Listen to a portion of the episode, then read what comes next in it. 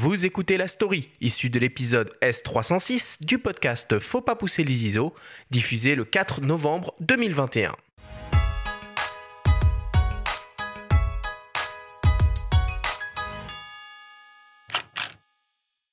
Mon métier, c'est d'abord être dessinateur et avant tout, je suis amoureux des, photos de Reza. J'aime les photos de Reza, j'aime le lyrisme que j'y vois, j'aime le professionnalisme, j'aime son regard, j'aime ce qu'il m'apprend, j'aime ce qu'il commente, j'aime...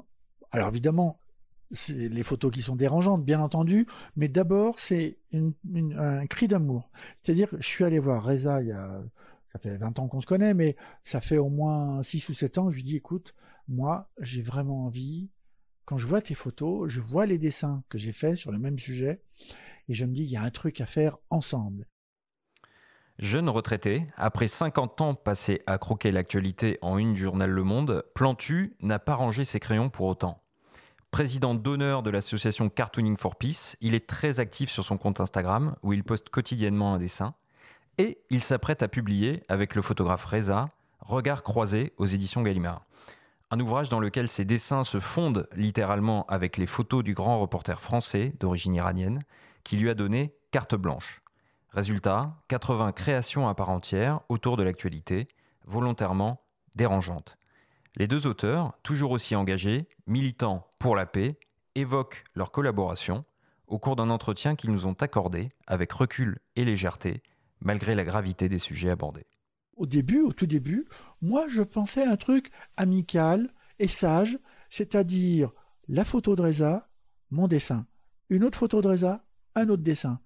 Et lui, Reza, mais vraiment, c'est un cri du cœur et euh, je le remercie encore euh, euh, avec le temps. Ça fait quatre ans qu'il me dit mais rentre dans mes photos, rentre dans mes photos. Mais c'est génial d'avoir quelqu'un que vous admirez et qui dit mais t'es trop timoré, rentre dans mes photos et puis on va faire cette, cette, mixture comme ça entre l'amour d'une image posée, bien pensée, euh, telle en, Iran, dans le Haut-Karabakh, euh, en Chine ou en Afrique, et puis le même sujet que moi j'ai traité en dessin, et je me dis, mais y a, ça, ce mariage se fait par la peinture, par les couleurs, par le mélange, et à la fin, ça donne une image qui est un mariage de deux amours d'un même sujet animés par la passion de l'actualité. Dès la première fois que j'ai vu les dessins de Jean, ça m'a vraiment parlé. J'ai plus on avançait, je, voyais que dans ces dessins, évidemment, euh, quand on dit dessin, on est caricato, cartoon journaliste et photojournaliste. Vous voyez, donc dans les deux, il y a le journaliste aussi qui vient après ce que nous faisons. Moi, je fais en photo, lui, il fait avec le dessin. Et plus on avançait, plus moi aussi, je sentais, il y a, il y a une osmose de pensée dans, dans ce travail. C'est comme si, si Jean était photographe aussi, je suis sûr qu'il aurait fait certains de mes photos et que si j'arrivais à faire des dessins, j'aurais peut-être pu faire euh, certains de ces dessins. Ce qu'il fait qu'à partir de ce, ce moment-là, pour moi, c'était devenu un œuvre commun, une seule œuvre. C'était plus, euh, comme il dit, timide, mettre une photo et un dessin à côté pour dire regardez, ça se ressemble.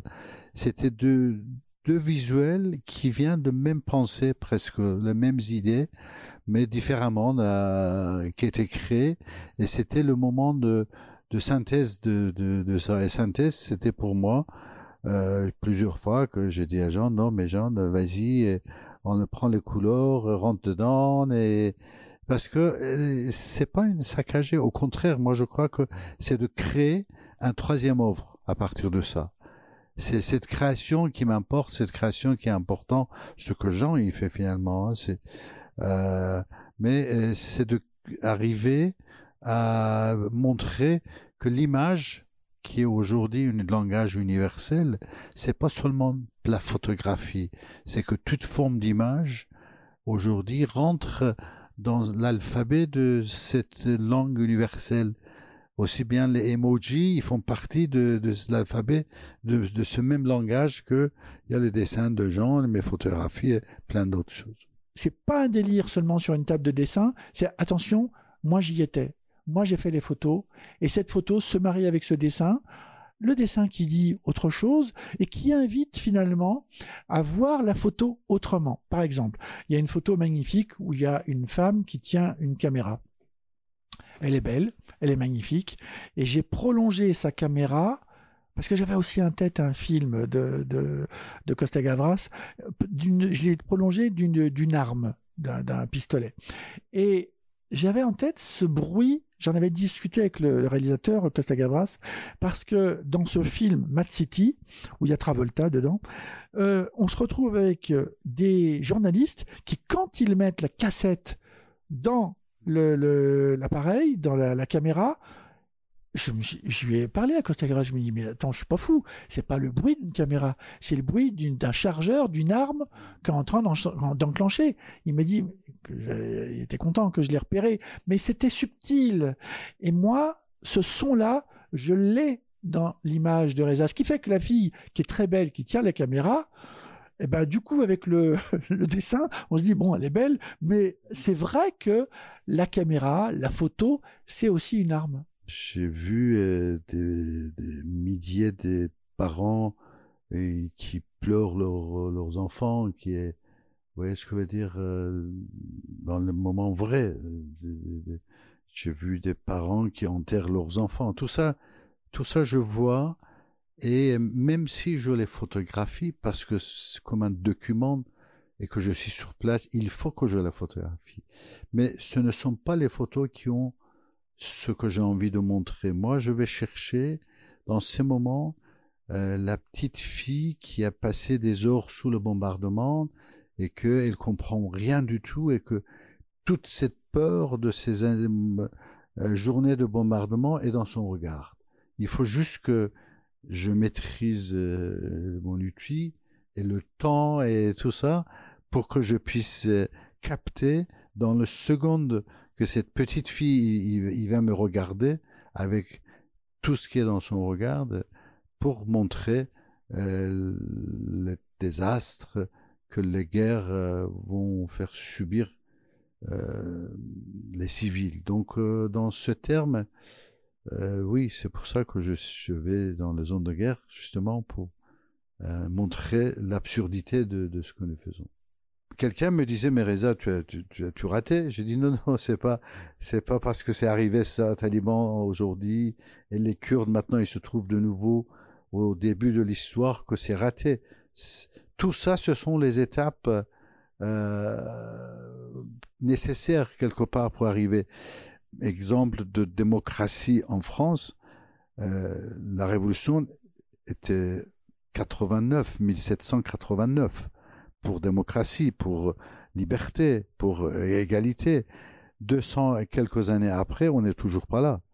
On n'est pas atteindre le, euh, ce que euh, cette société qui est quand même une des sociétés le plus confortable, le plus profondément philosophe, réfléchi, artiste de l'ensemble de monde occident, et que c'est eux qui ont fait la révolution pour démocratie. 200 et quelques années après, on est encore loin de, ça. On a encore un président république qui peut changer le rédacteur en chef parce que et ça lui a pas plu que cet rédacteur en chef a publié la photo de sa femme avec son copain. Un directeur de rédaction, il est prévenu si tu publies la photo, je vais avoir ta tête.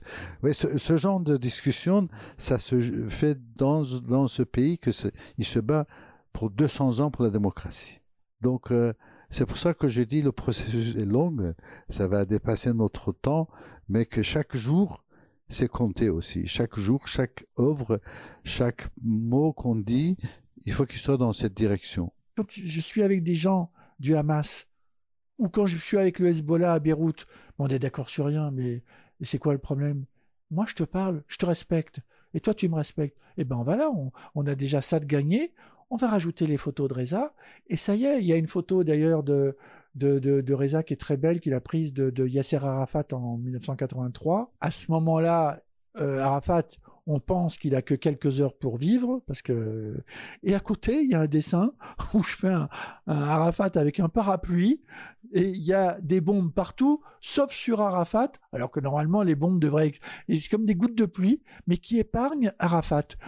Et à la fois, on est dans la fragilité de cet homme qui a vraiment en 83 joué avec sa vie, et à la fois il y a le regard on ne sait pas ce que regarde Arafat, mais on se demande s'il n'est pas en train de regarder son avenir ou en se disant oh, demain je serai plus là. Et puis il y a mon dessin qui est faussement euh, humoristique et qui dit la même chose mais autrement. Et à partir de là, bah, les, lectrices, euh, les lecteurs du livre euh, chez Gallimard ou dans les expos qu'on est en train d'essayer de construire un peu partout en France, eh ben ils feront ce qu'ils veulent et ils seront nourris en disant ah oui il a vu ça comme ça, ah ben j'aurais pas imaginé et pourquoi pas? Et j'aime le et pourquoi pas.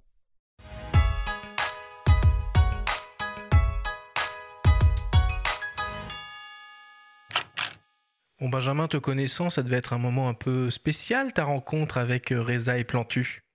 Ah bah tu peux le dire. Moi j'étais comme un gosse, évidemment. J'ai grandi avec ces, deux grands monsieur qui sont venus. Alors euh, il faut remercier les éditions Gallimard pour avoir organisé ce rendez-vous. C'est pas simple. Plantu euh, se déplace toujours sous escorte policière depuis euh, les attentats euh, de Charlie Hebdo en, 2015. Ces deux personnages très inspirants, évidemment, euh, qui viendront probablement un jour à, ces micros ici en, studio. Et voilà, c'est pour ça que quand ils commencent à échanger tous les deux, on se fait tout petit, un peu comme la souris sur les dessins de Plantu, et puis on les laisse parler, quoi. Donc moi j'ai laissé traîner les micros. Il y a plus de 45 minutes d'échange. Moi, je m'en lasse pas. Voilà. C'est des discours qui sont cohérents, qui peuvent euh, parfois paraître fleur bleue, mais quand on regarde leur boulot, malgré euh, l'humour qu'il peut y avoir ou l'ironie, il y a toujours un fond de, vérité, de gravité. Moi, je, respecte beaucoup. Voilà. Bon, alors du coup, ils ont euh, mêlé dessin et, photographie. Qu'est-ce que ça t'inspire, Sébastien, d'entendre ce témoignage et ce projet d'ouvrage? Ce que ça m'inspire, c'est que je trouve que c'est une démonstration parfaite du pouvoir de l'image avec une cohérence totale et pour pouvoir justement euh, dire, les dire les choses de manière euh, imagée et donc faire appel à, à la conscience collective. Non, mais la fusion des univers et le langage, comme tu dis, c'est un truc, euh, qui, une thématique qui est chère à Reza, notamment, qui parle beaucoup de langage universel à travers l'image, etc. Il parlait des émojis, c'est marrant. Aujourd'hui, on parle plus presque en images. Moi, je, me fais flipper des fois. J'écris des trucs, euh, je fais des fautes que je faisais pas il y a quelques années, quoi. Et je suis un peu à cheval sur l'orthographe, donc ça m'emmerde un peu. Mais bon. C'est sûr que le pouvoir de l'image, euh, c'est quelque chose qui, qui doit être géré à bon escient. C'est-à-dire que c'est. Il faut, faut, savoir la lire, il faut savoir l'interpréter. C'est ça. Et ça, c'est difficile. L'éducation à l'image, mais ça, c'est un vaste débat et la vidéo a pleinement son rôle aussi, euh, aussi là-dedans.